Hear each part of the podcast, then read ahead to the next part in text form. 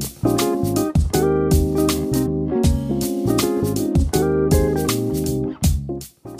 Herzlich willkommen zu einer neuen Episode des Feinschmecker Podcasts. Ich bin Deborah Middelhoff, Chefredakteurin des Magazins und heute ist mein Gast ein junger Spitzenkoch, der nicht nur außerordentlich talentiert und erfolgreich ist, sondern gerade ein ganz besonderes Projekt erlebt hat.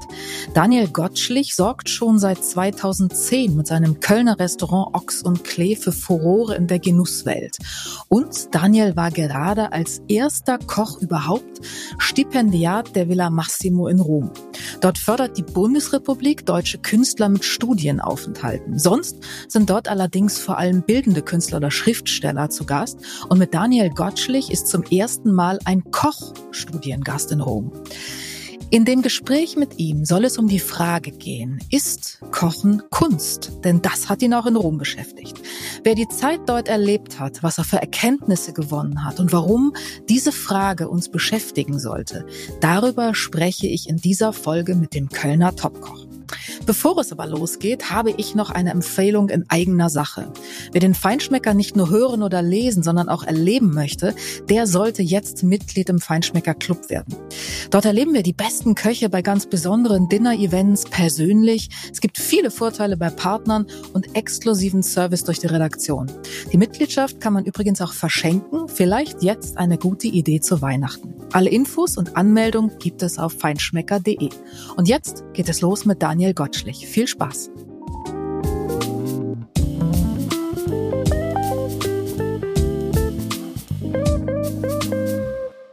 Herzlich willkommen, lieber Daniel Gottschlich. Ich freue mich ganz besonders, dass du heute bei mir im Podcast bist. Ja, vielen Dank. Ich freue mich auch. Und du bist äh, nicht in Köln wie sonst äh, mit deinen Restaurants, allen voran das Ochs und Klee äh, im Kranhaus im Rheinauhafen, sondern du bist heute noch kurz vor der Rückreise in Rom, in der Villa Massimo. Und das ist tatsächlich etwas ganz, ganz Besonderes, weil du äh, dort, wo sonst bildende Künstler, Autoren und ähnliche ähm, Kreative sind, als erster Koch eine Premiere hast sozusagen. Und ich muss sagen, ich finde, du bist da total richtig, weil äh, du bist nicht nur Koch, du bist auch Musiker, ähm, Songwriter, äh, Drummer und hast ähm, auch äh, eine eigene Designlinie, kreierst ganz viel. Also du bist ein total künstlerisch kreativer Kopf. Insofern finde ich, bist du da genau richtig. Ja. Und du bist, ja. Ja, ich, ähm, ja, danke. Du wolltest das jetzt bestätigen, sozusagen. Äh, ja, ja, du hast es jetzt schon äh, natürlich, äh, ja, es war natürlich ähm, Butter in meinen Ohren, könnte man fast sagen. Das war nicht meine ähm, Absicht. Ich wollte dich nicht milde stimmen für diesen Podcast. nein, nein, nein, um Gottes Willen. Ähm, nein, äh, ja, ist, äh, ja, ich bin gerade noch in Rom und ähm, Genau. Und morgen wieder auf dem Rückweg und äh, lässt das alles noch auf dich wirken. Aber wir ja. wollen heute trotzdem äh, darüber sprechen und äh, der Grund äh, oder die Fragestellung sozusagen, äh, die dich begleitet hat und die wahrscheinlich auch so als großes Thema über deinem Aufenthalt schwebte. Du bist übrigens, man nennt das ein schönes deutsches Wort, Praxisstipendiat. Also das musst du gleich mal erklären, was das eigentlich bedeutet und darüber wollen wir sprechen. Ähm, die Frage, die über all dem schwebte äh, oder schwebt, ist, ist Kochen Kunst? Und äh, das ist das ist so das Thema. Ähm, und äh, ich freue mich sehr, dass du so ein bisschen erzählst, was du dort erlebt hast. Und zu Beginn aber an dich die Frage, die mich echt brennend interessiert, jenseits, jenseits dessen, weil du ja auch Musiker bist und zwar ganz, ganz leidenschaftlicher Musiker, Drummer eben. Bist du auch so einer, der neben seinen Messern dann immer Drumsticks dabei hat, wenn er irgendwo verreist? Gehen die immer mit? Also ganz ehrlich, früher war das wirklich so. Also da habe ich mir immer so ein Übungspad mitgenommen mhm. und habe dann äh, meine äh, meine Drumsticks mitgenommen. Aber tatsächlich, das passiert jetzt nicht mehr so äh, so häufig, weil äh, ja also einfach man kann ja nicht Zeit alles, eh, ja, man kann nicht alles gleichzeitig machen und dann zwischendurch jetzt da irgendwie ähm, mit dem Übungspad da rumhantieren. Nee. also die Messer, die Messer gehen mit. Die Messer gehen, wenn es natürlich in äh, irgendwas mit Kochen zu tun hat, äh, auf einer Reise gehen die natürlich mit, klar. Mhm. Sag mal, wie kam das überhaupt zustande mit diesem Stipendium? Das war, glaube ich, schon früher geplant, oder? Ja, genau. Also ähm, ich glaube, das ist ja auch sehr interessant, weil viele können sich natürlich erstmal grundsätzlich unter der Villa Massimo, glaube ich, schon gar nichts vorstellen. Es ist halt eine Einrichtung von ähm, vom deutschen Staat äh, mittlerweile seit ähm, Mitte ähm, 1955, äh, glaube ich, ist das übergegangen. Gibt es schon 120 Jahre, war immer dafür gedacht, dass ähm, ja, Künstler hier, sage ich mal, in Rom ähm, eine Art ähm, ja, Erweiterung ihrer, sag ich mal, ihres Horizontes, äh, sag ich mal, ähm, ausleben können. Und äh, das ist bis heute ist das äh, also mit einer der wichtigsten äh, Auszeichnungen in Deutschland, weil ähm, also es gibt einmal die die klassischen äh, Kunst ähm, dann ist es das Stipendium, äh, man sagt auch Rom-Preisträger, äh, ist das ähm, Stipendium äh, in der Villa Massimo. Jedes Jahr bewerben sich 2000 ähm, Menschen dafür und es werden zehn genommen. Aber jetzt kommt die Besonderheit. Also es gibt einmal diese Rom-Preisträger, das sind äh, ähm, zehn Personen und ähm, dann gibt es immer noch ein äh, Praxisstipendiat. Und das sind ehrlich gesagt auch zwei Praxisstipendiaten, die kommen aber nacheinander. Und ähm, diese, ähm, übrigens, hat mir die Direktorin nochmal gesagt, sie sagt lieber Kurzzeitstipendiat. Ja, also ähm, das klingt auch das, besser. Das klingt ein bisschen besser als Praxisstipendiat. ja. äh, Kurzzeitstipendiat, und das sagt es ja nicht auch schon, nämlich ähm, das sind sieben Wochen und nicht ähm, zehn Monate. Äh, mhm. Äh, und ja, ähm, genau. Aber sieben Wochen sind für, für jemanden, der ein Restaurant hat, ein gut funktionierendes, ein sehr erfolgreiches, ja auch eine ziemlich lange Zeit. Ja, auf jeden Fall. Und ähm, dementsprechend habe ich jetzt auch nicht diese sieben Wochen hier so äh, mein künstlerisches Dasein gepflegt, sondern ähm, es waren sehr, sehr aufregende Wochen, äh, weil ich auch immer wieder gereist bin, viele Veranstaltungen zwischendrin hatte, viele Projekte. Ähm, natürlich laufen auch äh, Meetings und sowas weiter. Ähm, äh, es gibt immer viel zu tun, sag ich mal, und es ist jetzt leider nicht so, ähm, sagen wir so, es ist leider, es ist einfach nicht so, wie man das vielleicht sich so romantisch vorstellt. Äh, sieben Wochen erstmal, sag ich mal, ähm, viel Wein trinken und ein bisschen ja, den lieben also, Gott einen guten Mann ja, sein lassen. Genau, die eine, Klischees ein, lassen grüßen. Ja, der eine oder andere Wein wurde auch getrunken und das äh, natürlich auch ähm, wurde auch gegessen und das war natürlich auch irgendwo natürlich auch Sinn der, äh, des, äh, um sich den Horizont hier zu erweitern und sich natürlich trotzdem auch künstlerisch inspirieren zu lassen, aber ähm, es war dennoch, äh, sag ich mal, eine sehr intensive, aufregende und arbeitsreiche Zeit. Aber wie kam es denn jetzt letztlich dazu, dass du als Koch dann ja. dieses äh, Kurzzeitstipendium bekommen hast? Ja, also die Geschichte fängt an eigentlich damit, dass äh, Patrick Hahn, äh, der war damals, ähm, äh, ich sag's immer falsch, ich meine Programmdirektor vom Gürzenich-Orchester, nein, vom Patrick, Entschuldigung, dass ich mir das nie merken kann. Auf jeden Fall Patrick Hahn ähm, hat vom WDR hat äh, beziehungsweise also Patrick äh, war auch längere Zeit äh, schon Gast von mir und wir kannten uns so flüchtig. Und ähm, er leitete das, also ich glaube, es war die Leitung vom Götzlich Orchester. Nochmal, Patrick, verzeih mir, wenn du das hörst.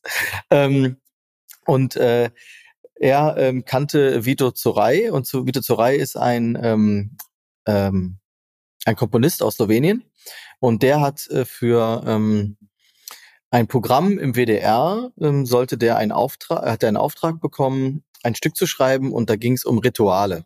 Und wir reden ja hier über die zeitgenössische Musik, über die auch, wie, wie man sagt, neue Musik, ja, also das ist das hier so Bing Bing Ding Ding Glung Gung Gung, ähm, wo äh, viele Leute auch ein bisschen mit überfordert sind. Ja, es ist nicht diese harmonische klassische Brahms, hast du nicht gesehen, sondern das ist schon so ein bisschen freakig, ja, und auch so ein bisschen ja neu und man muss sich da ziemlich drauf einlassen. So und ähm, Vito hat diesen Auftrag bekommen, hat dann Patrick mit Patrick ähm, gesprochen und irgendwie kamen die dann drauf zu sagen, ey, eigentlich Ritual, Küche.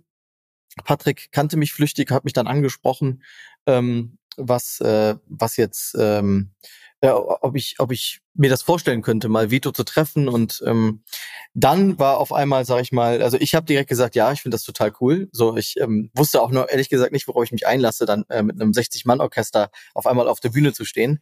Ähm, das war ja 2019.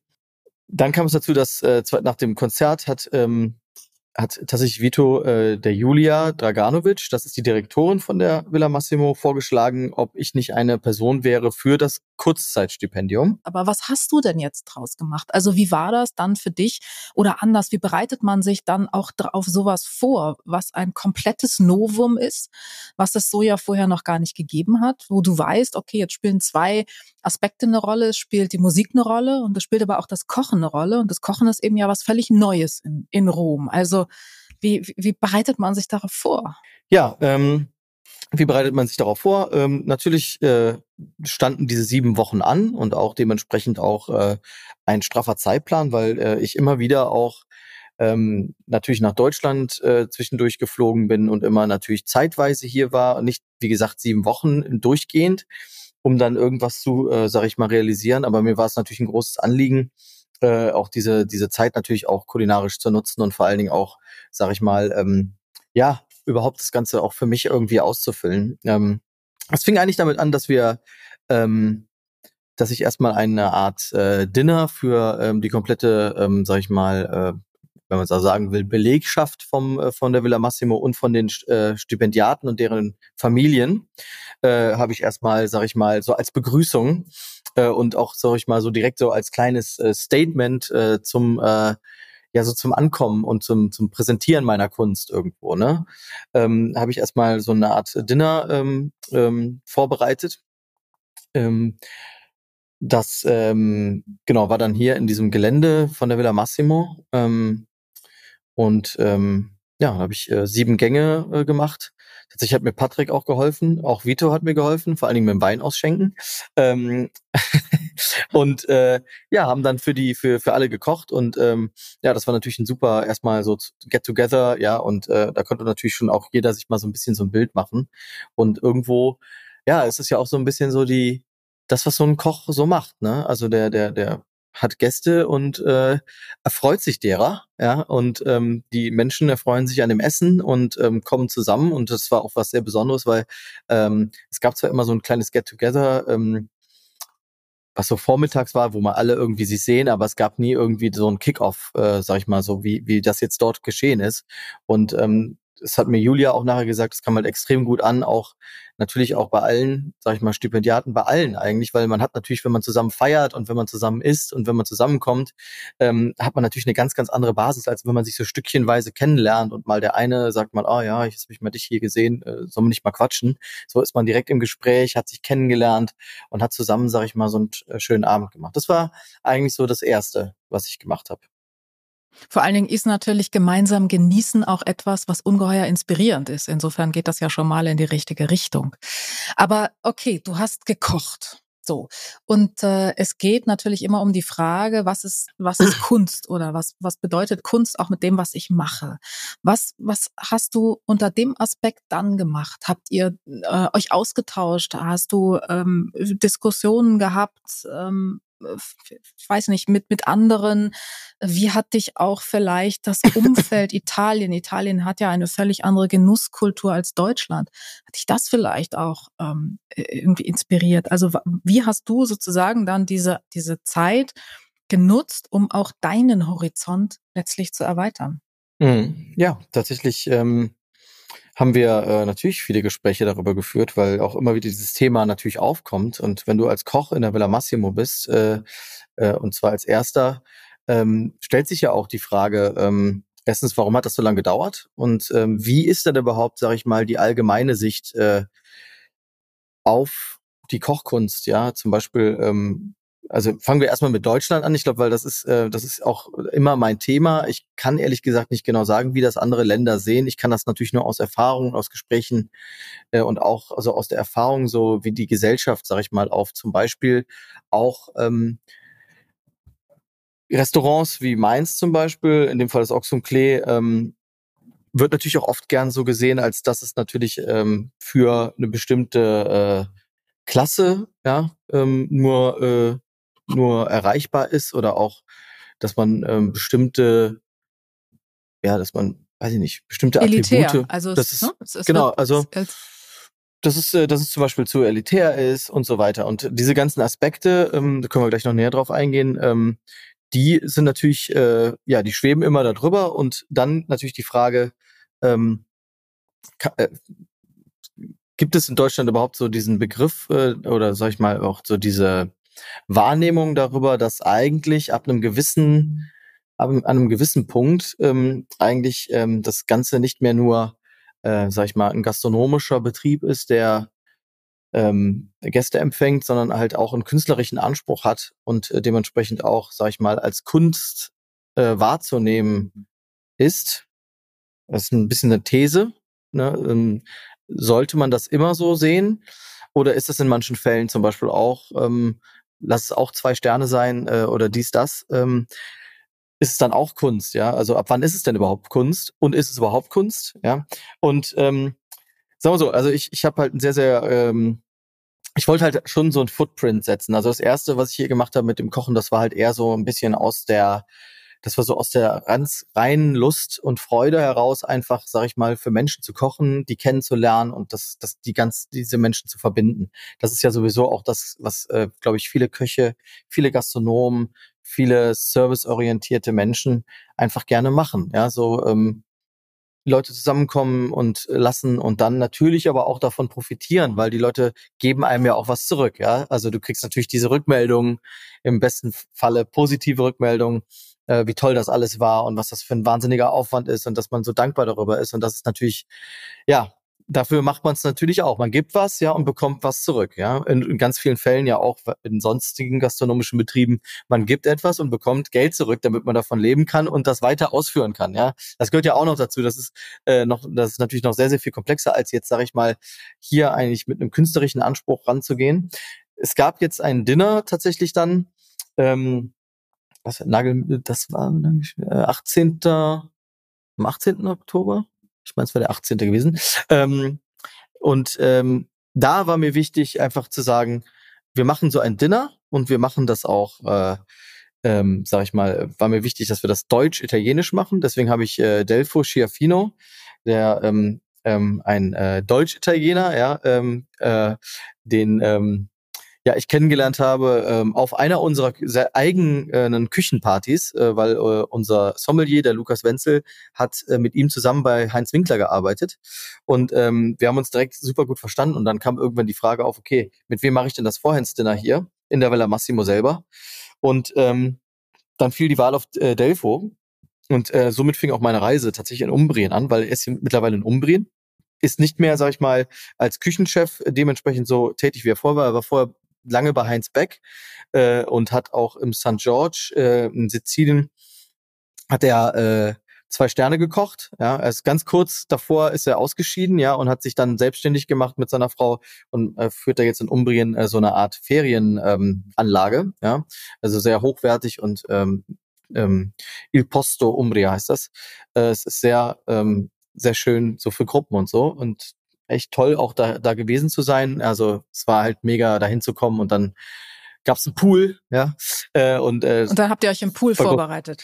Richtig, wir haben uns, äh, wir haben erstmal, wir sind erstmal geschwommen und dann haben wir uns hingesetzt äh, bei einem okay. Espresso äh, und haben tatsächlich über das Menü gesprochen, was wir denn da zusammen kreieren wollen. Ja.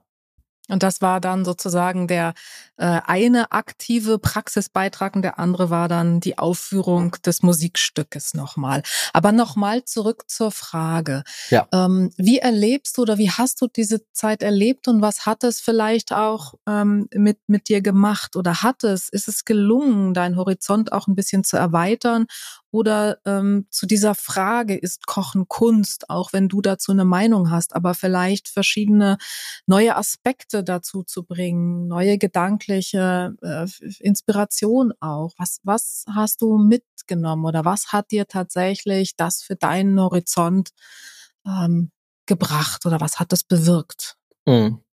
Ähm, ja, also tatsächlich äh, war das erstmal so eine innerliche Aufgabe, äh, die von mir äh, definitiv zu erfüllen war. Das ist jetzt gar nicht so, also klingt so ein bisschen metaphorisch, weil ähm, also äh, ich hatte so das Gefühl, ich, ich muss das irgendwie machen. Ja, also das gab mhm. gar nicht so, ein, das war eigentlich so ein innerlicher Antrieb, ähm, auch dieses Dinner mit Delfo auszuführen und dann dementsprechend auch ähm, ja auch einfach dieses Statement zu setzen, das einfach, sage ich mal, als künstlerisches Projekt zu sehen, diesen Abend, den wir da ausgeführt haben. Wir haben ja mehrere Gerichte gemacht und die hatten natürlich auch selber ihre eigenen künstlerischen, sag ich mal, ähm, ähm, ihren künstlerischen Ausdruck, ja, und das ganze Gemeinsame, wir haben die Gerichte auch vorher immer beschrieben, dem Publikum und so weiter. Und das Ganze sollte halt, wie gesagt, nicht unter dem Aspekt gesehen werden, wir machen hier eine Upper-Class-Veranstaltung, äh, wo äh, die Elite äh, eingeladen wird, sondern es ging halt wirklich einfach darum zu sagen, okay,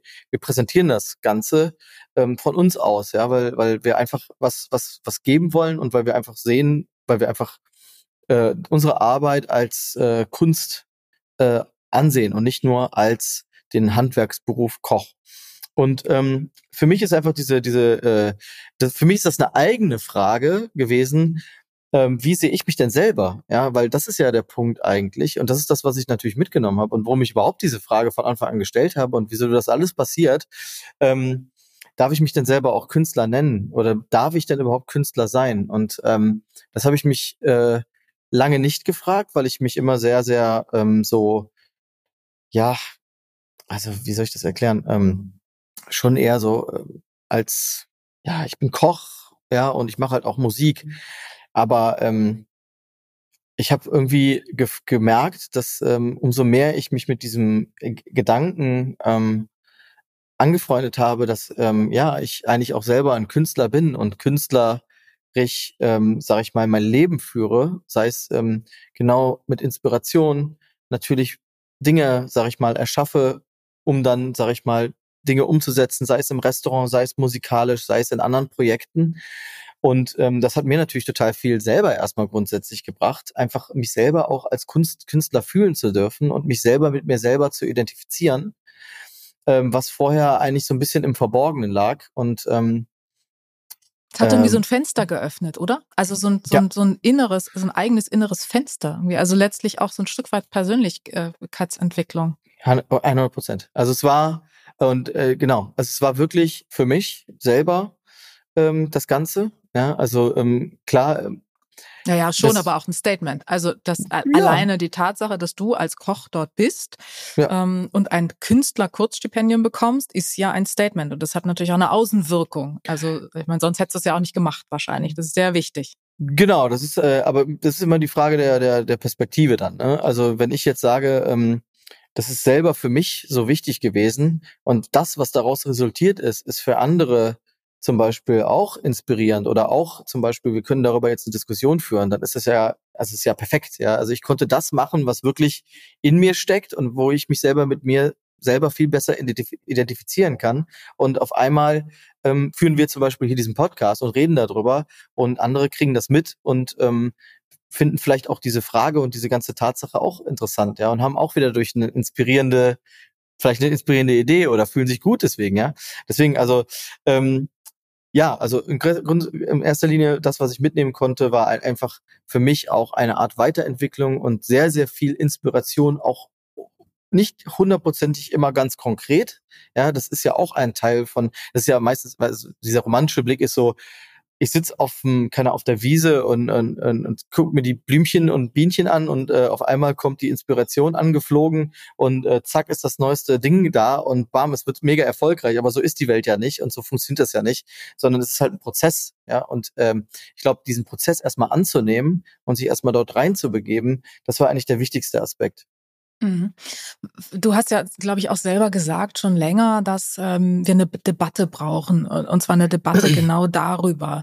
Ähm, nicht um die Frage, absolut vielleicht zu beantworten, ist Kochen Kunst, sondern um uns klar zu machen, warum brauchen wir eigentlich diese Frage? Das ist ja das Wichtige. Wenn ich jetzt an Frankreich denke, da würde kein Mensch darüber diskutieren, ob äh, Kochen in der Spitze Kunst ist oder nicht, weil einfach die, die Wertschätzung natürlich auch eine ganz andere ist. Warum brauchen wir hier in Deutschland diese Frage so dringend oder warum ist es hier so, dass es, dass, ähm, dass das Kochen so angesehen wird? Ja, es ist halt ein Handwerksberuf und die sollen sich jetzt mal nicht so irgendwie, äh, nicht so dicke Hose machen. So. Ja, ähm, das ist total interessant. Ähm, und ich äh, finde halt wirklich, dass wir darüber ähm, super reden können. Und die Frage ist auch immer, ähm, ich würde auch das sehr, sehr offen diskutieren. Also ich bin nicht derjenige, der, ähm, der jetzt sagt, Kochen ist Kunst und jetzt haltet alle, äh, weißt du? Ähm, ne? Nee, so ähm, einfach ist das ja auch nee, nicht. genau. Es geht einfach um grundsätzlich um die Wahrnehmung und die Diskussion darüber, wer sieht denn was wie und warum ist es so eigentlich. Und ich finde es einfach interessant, darüber nachzudenken und äh, auch darüber zu diskutieren. Und das hat natürlich auch irgendwo einen Zweck, weil ähm, wenn du immer nur zum Beispiel, also wie es, also fangen wir mal, fangen wir mal da an, wo es, äh, wo es vielleicht irgendwie herkommt.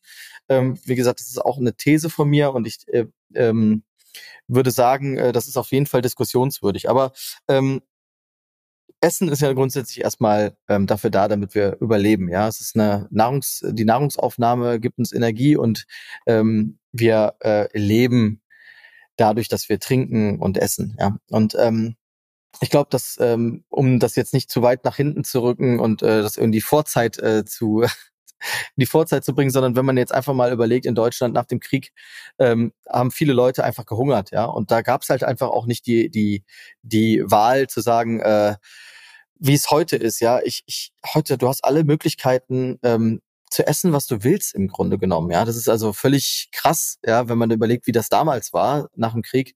Ähm, da gab's halt dann mal hoffentlich irgendwoher auch vom Feld Kartoffeln und die Leute hatten gerade so viel zu essen, dass sie, da hat ja keiner darüber nachgedacht, irgendwie jetzt künstlerisch irgendwie ähm, sich auszuleben mit irgendwelchen äh, Lebensmitteln. Ja, das ist natürlich alles, sag ich mal, gekommen mit der ähm, äh, mit der Haute Cuisine, ja, und mit der Nouvelle Cuisine vor allen Dingen dann in der 70er Jahren mhm. ähm, die nach Deutschland schwappte. Ähm, und ähm, äh, also da fing das Ganze erst an, dass man überhaupt, dass diese Sterne hier hinkamen und dass ne, die ersten Sterneköche, ähm, ähm, sag ich mal, in Deutschland dann aufgeblüht sind. Und natürlich war das damals, ja, da war vielleicht schon eine Art ähm, künstlerischer Anspruch. 100 Prozent. Also wenn da Menschen dann wie auch schon immer äh, zu diesen Köchen gegangen sind, haben die danach wahrscheinlich gesagt, Herr Witzigmann, Sie sind ein Künstler, ja. Äh, Wahnsinn, ja. Und es ist ja auch so, er ist definitiv ja auch ein Künstler, genau wie ganz viele andere Köche.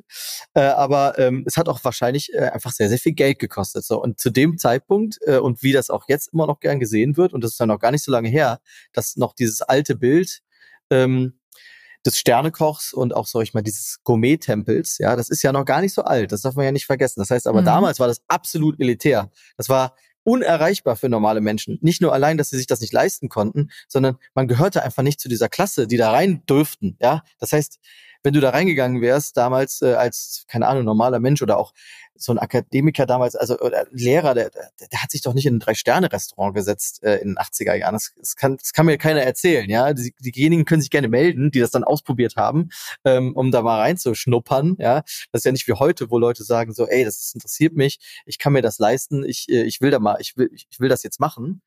Ähm, das heißt, äh, damals war das absolut undenkbar. Und ähm, ich glaube, das ist sehr, sehr viele Jahre hängen geblieben. Also sehr, sehr viele Jahre und ich glaube, das ist auch immer noch so, dass ähm, wenn du ein bestimmtes, sag ich mal, ähm, wenn du eine bestimmte Preisklasse erreicht hast, ja, ähm, dann ist das für viele Menschen ähm, zu, also zu elitär und ähm, man, man ist immer noch in diesem, äh, sag ich mal, Modus, wie das dann vielleicht vor 20 Jahren war, dieses ne, äh, Damasttischdecke und der Kellner ähm, verbeugt sich vor dir und, und rückt dir immer den Stuhl hin, ähm, was immer noch eine sehr, sehr höfliche Geste ist, was wir auch teilweise machen. Ähm, was heißt, oder machen wir eigentlich immer. Ähm, aber weißt schon, was ich meine. Wir reden von ja, diesen genau, Restaurants, genau, ja, ja, von klar. diesen Gourmet-Tempeln halt, wo, Mhm. wo, wo damals der Zugang nicht da. Und das ist natürlich immer noch eingebrannt, sag ich mal. Aber glaubst du, dass das wirklich der springende Punkt ist? Ich bin gar nicht so sicher. Ich glaube, der liegt ähm, vielleicht auch noch woanders, weil ich meine, ein, ähm, ein Grundschullehrer kann sich auch kein Rembrandt leisten. Also das, das, das Thema ist, ist etwas, was, was unerschwinglich und unerreichbar ist und deswegen äh, schürt es Ressentiments. Ja, das, da bin ich bei dir, das glaube ich auch. Aber ich, äh, ich glaube, dass, dass die Frage, warum eigentlich äh, Kochkunst nicht als Kunst angesehen wird, echte Kochkunst, noch, noch andere Aspekte hat. Sehr, Also- sehr viele, bestimmt. Mhm. Es, Also ist, es ist nur eine, von meiner Seite ist, war es jetzt gerade nur so eine Darstellung, die aber, sag ich mal, auch natürlich, muss man auch sagen, sehr, sehr, sich sehr, sehr äh, toll entwickelt hat in die richtige Richtung, dass ähm, wir haben zum Beispiel ganz viele junge Gäste auch, ja, ähm, die einfach sagen, wir haben uns das Geld zusammengespart, äh, weil wir das erleben möchten. Und das hat natürlich alles seinen Preis und das ist ja auch ganz oft so, ey, die machen einfach Preise, äh, sich äh, schmeißen irgendwelche Zahlen in die, in die, in die in die Mitte, ja, und sagen dann, nee, das muss einfach nur teuer sein. Äh, nein, also, ne, das ist auch immer die Sache, also bei uns ist es so und vor, vor allen Dingen auch im Ox und Klee mit der, mit diesem künstlerischen Anspruch und, und dieser Experience, die wir bieten, dass äh, das einfach nur mal seinen Preis hat, ja, bei dem ganzen Aufwand, der dahinter steckt, ja, die Natürlich, Location, der, der, der, ähm, der Wareneinsatz, äh, das Personal, alles, was dahinter steht, ähm, das kostet nun mal Geld und das kostet auch Geld, das zu erleben. Aber äh, diese Hemmschwelle, ähm, die ist, glaube ich, sehr, sehr stark, ähm, die ist, die ist, ähm, die Schwelle ist sehr stark gesunken, ja. Also das merkt man ganz, ganz deutlich, ähm, dass ganz, ganz viele Menschen zu uns kommen ähm, und ähm, die, die ganz die auch das erwarten, was wir auch oft äh, über die ganzen Instagram-Kanäle und auch über Social Media und auch überhaupt, sag ich mal, und auch durch meine Person, sag ich mal, suggerieren, so jeder darf natürlich zu uns kommen. Es gibt auch kein Dresscode oder sowas, sondern das war halt noch von damals, wo du noch ein Jackett äh, am Eingang anziehen musstest, wenn, das, wenn du keins hast, damit du überhaupt dich da reinsetzen darfst. Und das ist, glaube ich, ein großer Punkt, warum ähm, natürlich auch äh, viele Menschen einfach auch gar nicht, ja, das vielleicht so in dem Sinne ähm, für sich selber irgendwie überhaupt auf dem Schirm haben, warum das Kochen auch Kunst sein kann. Ähm, und wenn man jetzt mal das so sieht, also ich kann das einfach nur sagen, auch wenn ich von mein, wenn ich meine Mutter vor 15 Jahren gefragt hätte, ist Kochen Kunst, ähm, dann hätte sie wahrscheinlich gesagt, ähm, spinnst du? Ja, was möchtest du jetzt von mir? So, das eine ist Essen und das andere ist äh, das, ne, das andere sind ist Kunst. Das heißt, äh, jetzt würde sie äh, oder wird sie da wird sie das anders sehen, ne? Äh, vielleicht immer noch nicht unter diesem Aspekt, äh, so dieses, dass man das irgendwie auch kulturell so einordnet. Also, aber sie weiß natürlich, dass ich sehr viel künstlerische Ambitionen äh, äh, in diese ja, Gerichte und auf, in das ganze. Genau. Ja. Aber weil sie es auf deine Person eben auch so ein bisschen projiziert. Ne? Ist so, dass ja. das ein Problem der Kochkunst auch, dass man sie eigentlich nicht sammeln kann, also nicht wirklich sammeln. Sie hat keine ja. Wertsteigerung, weil ich kann ja. sie nicht sammeln, ich kann, sie, sie, sie entwickelt sich nicht, ich kann sie auch nicht versteigern. Nee. Ja, genau. Sie ist eigentlich nur sehr, sehr flüchtig, ja. Sie ist, äh, sie ist, äh, sie ist, kre ist kreiert, es ist da und es ist eigentlich auch irgendwo schön, weil es ist äh, endlos äh, reproduzierbar, ja, weil man, wenn ein Gericht, sag ich mal, irgendwann mal kreiert wurde äh, und es ist für sich, sag ich mal, ähm, vielleicht ein kleines Kunstwerk, ja, äh, dann kann es immer wieder, sag ich mal, von dem Koch oder auch von anderen, offensichtlich haben wir das ganz oft erlebt, dass etwas, was, äh, sag ich mal, die Fälscher ja, das, das gab's auch. Ähm, und ähm, ja, also so ein, so, ein, so ein spezielles Gericht kann halt immer wieder, sag ich mal, ähm, gekocht werden und immer wieder konsumiert werden. Das, ist, das ist der anderes. Vorteil daran, ja, das, das, das stimmt, im Gegensatz ja. zu einem äh, Gemälde, was ein Kunstwerk ist. Ich möchte noch mal ein anderes Fass aufmachen, ja. ähm, weil ich glaube, dass das auch ein ganz wichtiger Punkt äh, in, in dieser Überlegung ist. Kunst kommt ja letztlich eben doch auch von Können. Und äh, sie braucht Talent, sie braucht viel Talent, die Kunst. Und äh, letztendlich muss das, was dabei rauskommt, das Ergebnis auf eine Weise auch irgendwo einzigartig sein und unnachahmlich sein und es muss berühren. So. Okay. Es gibt, äh, mhm. äh, es gibt ähm, Köche, die schaffen das. Mhm. Die tun genau das und dann ist ein solches Essen irgendwo auch ein einzigartiges Genusserlebnis und dann mhm. ähm, kann es auch Kunst sein. Aber es gibt schon auch meiner Ansicht nach einige, die äh, von sich selber sagen würden, sie sind Kochkünstler, aber das Ergebnis dessen, was sie da tun, entspricht oder erfüllt diese Kriterien eben nicht. Und ich kann mir gut vorstellen, dass das auch so ein bisschen ein, ein Problem ist. Ne? Weil wer, Schon. wenn du Kunst nicht sammeln äh, kannst, sich ein Wert nicht steigern lässt und in äh, Auktionen auch keine oder in Museen keine öffentliche Wahrnehmung und Wertschätzung erfährt, wer will dann festlegen, was Kunst ist, was Kochkunst ist und was nicht? Also wer legt das fest? Letztlich ja der Koch selber, der von sich sagt, äh, irgendwie, oder dieses Imagebuilding macht äh, als Künstler. Genau. Das ist schon auch schwierig, oder? ja, also genau wie das auch passiert, wenn jemand ein Bild malt. Ähm, sagen wir so, ähm, ich, ich sag jetzt, äh, also alle Fredericks, bitte, es geht nicht gegen, gegen Frederik, aber der Frederik malt jetzt ein Bild, ja, und ähm, der ähm, hatte immer eine Zwei äh, in Kunst, ja. Und er malt jetzt ein Bild und äh, sagt, das ist Kunst. Und dann sagen ganz viele Leute, hm, schön, dann hängst du doch an die Wand und lass uns aber bitte damit in Ruhe. Ja? Wenn du jetzt aber wenn du jetzt aber Kunst studiert hast, ne, wenn er, wenn der Frederik Kunst studiert hat und wenn er ähm, eine sehr, sehr gute PR hat und ein sehr, sehr schönes Talent hat, äh, sehr, sehr einzigartige Bilder zu malen, dann wird das ganz schnell dazu kommen, dass jemand sagt, das ist ein Künstler, der malt Bilder, der hat Kunst studiert, also ist das Kunst. Äh, und jetzt ist aber genau die Frage, was du ja gerade auch gesagt hast, der eine Koch denkt, er ist Künstler und aber viele Leute sagen so, nee, das ist aber nicht so gut, wie du da denkst. Und ähm, beim anderen sagen sie, äh, wow, das ist ja Wahnsinn, das ist ja, das ist ja Kunst, ja. Ähm, aber jetzt zum Beispiel im Fall von den Köchen, beide haben zum Beispiel eine Ausbildung. Dann ist die Frage, wer genau sagt, zu welchem Zeitpunkt, was ist, ist das, ist das Gericht jetzt Kunst oder ist das andere nicht Kunst, weil wir alle meinen, dass es nicht so gut ist. Aber er selber, der Koch selber meint, es ist gut. Ähm, ich glaube, es ist äh, einmal trotzdem auf jeden Fall die eigene, ähm, sag ich mal, Entscheidung, zum Beispiel das, was man selber macht, als Kunst anzusehen. Ich glaube, das ist ein ganz, ganz wichtiger ähm, Aspekt, weil wenn du selber nicht davon überzeugt bist, dass Kunst ist, dann brauchst du ja gar nicht anzufangen, sag ich mal. Dann hast du, dann ist das genau Klar. wie, du hast Kunst studiert, malst Bilder und jemand sagt, das ist ja Wahnsinn, das ist ja Kunst, was du machst. Du hast es ja sogar studiert und du sagst immer, nein, nein, das ist keine Kunst. Ich leg meine Bilder wieder zurück in meinen, in, in meinen Schrank und ich habe das zwar studiert und ich mal total tolle Bilder, aber das ist keine Kunst, also will ich auch nicht, dass das irgendjemand als Kunst ansieht. Okay, ja, dann, ähm, dann ist das auch so und dann wird das wahrscheinlich auch immer so bleiben. Aber sobald du, sag ich mal, selber sagst, okay, das ist, es hat einen künstlerischen Anspruch, ich finde, das ist Kunst und ich hoffe, dass ihr das auch alle so seht und viele Leute geben dir dann die Rückmeldung. Das ist, glaube ich, eigentlich eher so was wie, irgendwie musst du eine gewisse oder sollten oder könnten äh, eine gewisse Art von nicht könnten, sollten oder wie soll ich sagen, die, die Menschen, äh, umso mehr, so, umso mehr Menschen das als Kunst anerkennen, desto wahrscheinlicher ist, dass also auch ähm, ein Großteil, sage ich mal, vielleicht, ähm, ich sage jetzt einfach mal die Masse an Menschen, ähm, das auch dazu, also auch sagt, das ist Kunst. Ja, das heißt, mhm. ähm, aber sobald, also das kommt, glaube ich, damit, dass man halt äh, vielleicht ein bisschen mehr in diese Diskussion geht äh, und auch in diese Unterhaltung, die wir jetzt gerade führen, um halt einfach das mal ganz, ganz zu äh, durchleuchten, ohne jetzt sofort zu sagen, ihr alle, die nicht denkt, dass Kochen Kunst ist, ihr habt Unrecht. So, das ist einfach nicht so, sondern es geht einfach nur erstmal darum, zu festzustellen, warum ist denn vieles Kunst? Und warum ist denn in der Allgemeinheit und der Gesellschaft das Kochen in den meisten Fällen nicht als Kunst anzusehen? Noch eine ganz äh, weitere gemeine Frage in dem Kontext. Welche Rolle spielen denn die Führer äh, und die Bewertung und Auszeichnung in dieser Hinsicht?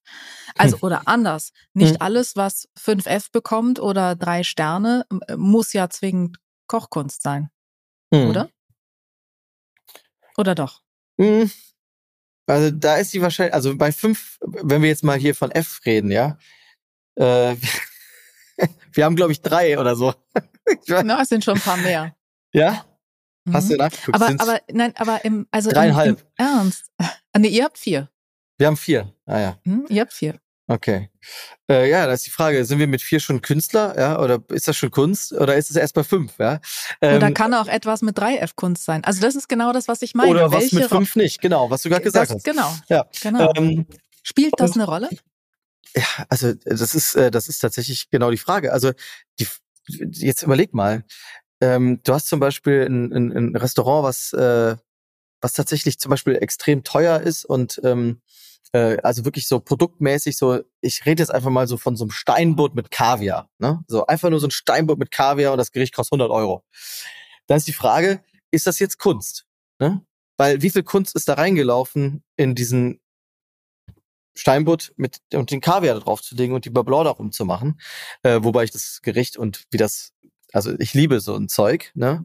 Ähm, und ich glaube, dass man auch das äh, als Kunst, ähm, dass man das künstlerisch, sage ich mal, so darbieten kann, dass das äh, Kunst ist.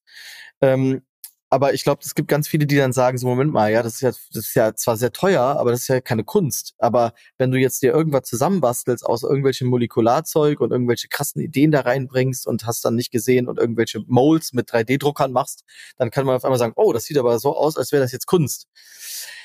Ähm, deswegen ist, äh, also nochmal die Frage eigentlich auch, ähm, ähm, zu durchleuchten, ähm, wie, welchen Wert äh, für dieses Thema haben die Führer. Ich glaube, in dem Fall vielleicht keinen, weil ob jetzt etwas, sag ich mal, ein Stern hat und du sagst, es ist Kunst, oder ob es drei Sterne hat und sagst, es ist Kunst, oder du sagst, es hat drei Sterne, aber es ist halt, wie gesagt, nur der Steinboot mit, äh, mit, mit Kaviar. Ähm, äh, ne? Also so einfach, so einfach ist die Sache nicht. Ne? Also sie muss ganz genau, ja. ganz genau. Das, ja. das war ja auch das, was ich eingangs sagte, und deswegen finde ich das total großartig, dass du das gemacht hast, weil ich absolut bei dir bin. Ich glaube, dass, ähm, dass es an der Zeit ist, dass wir diese Debatte anfangen, um auch ein besseres Verständnis dafür zu bekommen, was ihr ähm, in der Spitze in Deutschland äh, in euren Restaurants macht. Ich glaube, dass das ganz, ganz wichtig ist, weil es auch eine Frage der Wertschätzung ist und man muss sich das bewusst machen, ähm, weil es auch ganz wichtig ist, dass es ein Verständnis oder ein breiteres Verständnis gibt für den Aufwand, den ihr betreibt. Du kannst es ja weiterdenken. Ne? Du bist dann ganz schnell auch bei dem Thema, was ja ähm, vor allen Dingen in Deutschland im Moment so viele beschäftigt, sind die Preise gerechtfertigt, die ihr in euren Restaurants aufruft. Ja, natürlich, weil der Aufwand ist einfach ein immenser. Das spielt ja auch eine Rolle. Also ich bin, äh, finde das großartig, dass du dieses Projekt gemacht hast. Und ich glaube, dass das tatsächlich ganz, ganz wichtig ist, äh, dass mit dieser Debatte all diese Fragen gestellt werden und äh, sich ganz viel Gedanken gemacht wird über über diese Dinge. Aber ich würde dich gerne noch ähm, was anderes fragen. Und zwar bist du tatsächlich ja Koch und Musiker, also Künstler auf verschiedenen Ebenen unterwegs. Und du hast ähm, äh, im Ochs und Klee äh, das Konzept Experience Taste. Du verbindest äh, Geschmack, du verbindest Essen quasi multisensorisch im Grunde mit äh, anderen Eindrücken, anderen Erfahrungen, mit Klang und mit Gerüchen, glaube ich auch. Vor allen Dingen aber eben auch ist dein Thema der Klang. Wie konzipierst du Klang mit Geschmack oder wie stimmt man Klang auf Geschmack ab? Wie geht das? Äh, das ist witzig, dass du von der Zukunft redest, weil ehrlich gesagt, äh, so richtig haben wir Klang und äh, Kulinarik noch nicht so, wie ich das mir eigentlich in der Zukunft vorstelle, äh, verbunden. Ja, aber tatsächlich ist es ein sehr, sehr wichtiges Thema, ähm, äh, um das in der Zukunft zu machen. Es gab einige, einige Spielereien, äh, ähm, sag ich mal, ähm, schon Ideen, die darauf abzielen. Aber tatsächlich ähm, ist es noch nicht hundertprozentig umgesetzt. Das Einzige, äh, was, was wir wirklich umgesetzt haben, äh, was aber das, Einzige, das klingt so ein bisschen, als wäre es wenig, aber es ist schon äh, ordentlich äh, durchdacht. es ist tatsächlich ein äh, Musikstück, was abgespielt wird. Ähm, das ähm, habe ich komponieren lassen und das soll den Gast mit auf so eine Art Klang-Journey nehmen, wenn er zu uns kommt, von Anfang bis Ende. Ja, das ist natürlich also der, der große Traum wäre natürlich, sage ich mal, dass äh, jedes einzelne Klangerlebnis ähm, auf jeden Gang abgestimmt wird. Aber du kannst dir ja schon vorstellen, dass wenn du ein Restaurant hast, wo unterschiedliche Gerichte zu unterschiedlichen Zeiten irgendwie rausgeschickt werden, dann brauchst du natürlich, das ist auch nicht unmöglich. Du kannst so eine Technik einbauen. Du kannst ja solche, es gibt so Lautsprecher, die sind sehr, sehr extremst eng gerichtet, ja, die also das ist es ist Wahnsinn. Ja, das hörst du wirklich dann nur in diesem kleinen Umkreis und könntest sogar dort unterschiedliche Sounds abspielen. Soweit bin ich aber noch nicht. Ähm, das ist was, was ich in der Zukunft aber geplant habe, weil ich das total wahnsinnig finde. Ähm, wenn du zum Beispiel dir vorstellst, dass du jetzt ein gewisses Gericht isst und gleichzeitig spielt dabei ein gewisser Klang. Ja, das ist, also das ist wirklich so eine Art Traum von mir äh, das miteinander zu verbinden. Das werde ich auch definitiv umsetzen. Äh, aber das ist da, da war jetzt die Zeit für noch nicht reif, weil das ist natürlich auch extremst teuer, extremst aufwendig.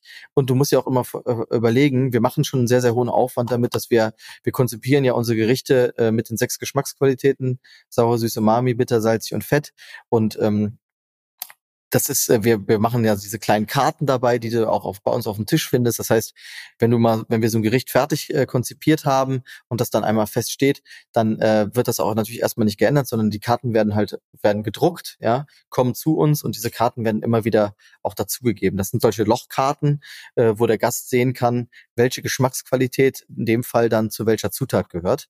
Ist so ein bisschen so eine Art äh, Fokussierung auf das Essen, aber auch so eine Art Anleitung, ja, weil es immer ganz schön ist, finde ich, wenn du ähm, jetzt nicht eine klassische Speisekarte daneben hast, wo du direkt alles siehst, sondern ähm, das soll ja bei uns so sein, dass du ähm, jedes einzige Gericht nacheinander bekommst äh, und das ist ja eigentlich ein Überraschungsmenü. Das heißt, äh, du weißt nicht sofort erstmal, ah, ich, jetzt habe ich alle Sachen gesehen, okay, jetzt als nächstes kommt das, sondern es soll halt dieser Überraschungseffekt sein. Und dann kriegst du immer so eine kleine Karte dabei. Und allein das schon, sage ich mal, wenn du jetzt noch vorstellst, du müsstest jetzt zu jedem Song, äh, zu jedem ähm, Gericht noch eine Art äh, Klang konzipieren, dann brauchst du schon noch mal ein größeres Team, ja, nämlich du brauchst, also ich meine nicht nur, dass ich da natürlich auch gerne dran mitarbeiten würde, äh, sondern das ist halt absolut aufwendig, ne? Aber etwas, was man, was bestimmt umsetzbar ist. Ähm, und ähm, ich würde das gerne in der Zukunft umsetzen. Dafür braucht man natürlich bestimmte Konstellationen, auch in so einem Restaurant. Ne? Du kannst den Lautsprecher, der musst du ja irgendwo einbauen. Das heißt, der Tisch muss fest sein. Du heißt, du, du bist nicht mehr so flexibel, den Tisch umzubauen. Und wenn du, wie heutzutage, wo es sehr wichtig ist, ähm, auch irgendwo ein Restaurant auszulasten, ja, ähm, klar äh, schaue ich da auch immer auf diese ganzen erfolgreichen Köche und bin äh, und freue mich auch daran, äh, wie, wie, wie wahnsinnig erfolgreich die geworden sind, auch mit ihren Konzepten und dementsprechend natürlich auch eine extrem lange Liste haben und im Voraus auf, ausgebucht sind. Das ist natürlich das, was auch jeder Gastronom will. Nicht nur, dass das natürlich, sage ich mal, äh, geschäftsmäßig natürlich toll ist, aber einfach diese Sicherheit, diese Planungssicherheit. Aber dahin zu kommen, und äh, ich glaube, da rede ich allen, äh, allen Köchen, allen Gastronomen, vor allen Dingen Selbstständigen aus, aus, aus der Seele. Ähm, das ist halt sehr, sehr schwierig zu also konstruieren, ähm, sowas zu erschaffen, dass man wirklich immer ausgebucht ist äh, und auch im Voraus. Das ist halt extrem schwierig du brauchst ein internationales Publikum, du brauchst sehr, sehr viel Aufmerksamkeit von allen, ähm, sag ich mal, in, im Inland und auch international von umliegenden Ländern. Und dafür muss man halt extrem viel PR machen, aber man muss natürlich auch das richtige Angebot haben. Das heißt, wenn man nicht das das Konzept hat, wo Leute auch sagen, ey, das will ich unbedingt mal anschauen, das ist total geil, dann ähm, ja, kommst du halt nicht zu dem Punkt und dementsprechend bist du immer so eine Art in so einem Hemm, in so einer Hemmung, ja. Nämlich würde ich, ich würde natürlich gerne das Konzept jetzt umsetzen, aber ähm, ja, äh, gib mir, gib mir den ganzen, das, das ist ein Rieseninvest, sag ich mal, ne? Also das braucht doch so, so ein bisschen Zeit. Und das ja, um es wichtig. zu perfektionieren, gar keine Frage. Aber trotzdem ja. ist es natürlich ähm, auch jetzt schon durch diese musikalische Journey ähm, hast du oder, äh, oder ähm, akustische Reise ähm, ist es ja trotzdem ein gewissermaßen spielst du eben mit verschiedenen äh, ja. Sinneselementen. Zum ja. Abschluss, was braucht für dich ein perfektes Genusserlebnis? Oder was bedeutet, was ist für dich ein perfektes Genusserlebnis? Ganz persönlich. ähm, also ich glaube, ein ganz wichtiger Punkt dabei ist, äh, sag ich mal, dieser, dieses, dieses Wohlfühlen. Weißt du, dieses wirklich, wenn du merkst, du bist irgendwo, da ist so eine ganz bestimmte Aura. Weißt du, das ist dieses, ähm, du bist da und ähm, merkst gar nicht richtig, dass du da bist. So, du bist eigentlich nur so ähm, mittendrin. Und ähm, alles, was du isst, alles, was du äh, schmeckst, alles, äh, was dir so begegnet an zum Beispiel auch ähm, Servicepersonal, alles ist du, wo du denkst so, wow, das ist ja Wahnsinn. Das ist ja, wie kann man denn so zuvorkommt sein? Wie kann man denn mehr jeden Wunsch von den Lippen ablesen? Und äh, wieso schmeckt das hier alles so gut? Und wieso sind die Getränke so unglaublich toll? Und wieso ist das hier so gemütlich? Und wieso ist das einfach so eine tolle Stimmung in diesem Restaurant? Das ist für mich so ein absoluter, ähm, ja, äh, ein Indiz dafür, dass äh, ich mich hier, sag ich mal, in so einem absoluten Genussstadium befinde. Ihr seid auf äh, dem großartigen Weg, äh, genau das jetzt schon zu bieten und auch noch weiter zu entwickeln bei euch in Köln. Und ich kann äh, jedem nur empfehlen, wer noch nicht bei Daniel Gottschlich im Ochs und Klee war, möchte jetzt bitte unbedingt hingehen, rechtzeitig reservieren, weil äh, ich sag mal, ganz schnell kriegt man bei dir auch keinen Platz. Und äh, das ist gut so, das zeigt, dass ihr einen ganz, ganz tollen Job da macht. Vielen, vielen Dank, Daniel Gottschlich, äh, nach Rom. Gute Rückreise und wir sind gespannt, wie das alles weitergeht. Vielen Dank. Ich danke dir. Das war wieder eine Episode des Feinschmecker Podcasts. Mehr spannende Stories über die besten Köche, engagierte Produzenten, Restaurants und mehr gibt es jeden Monat neue Magazin und wie immer natürlich auch auf feinschmecker.de.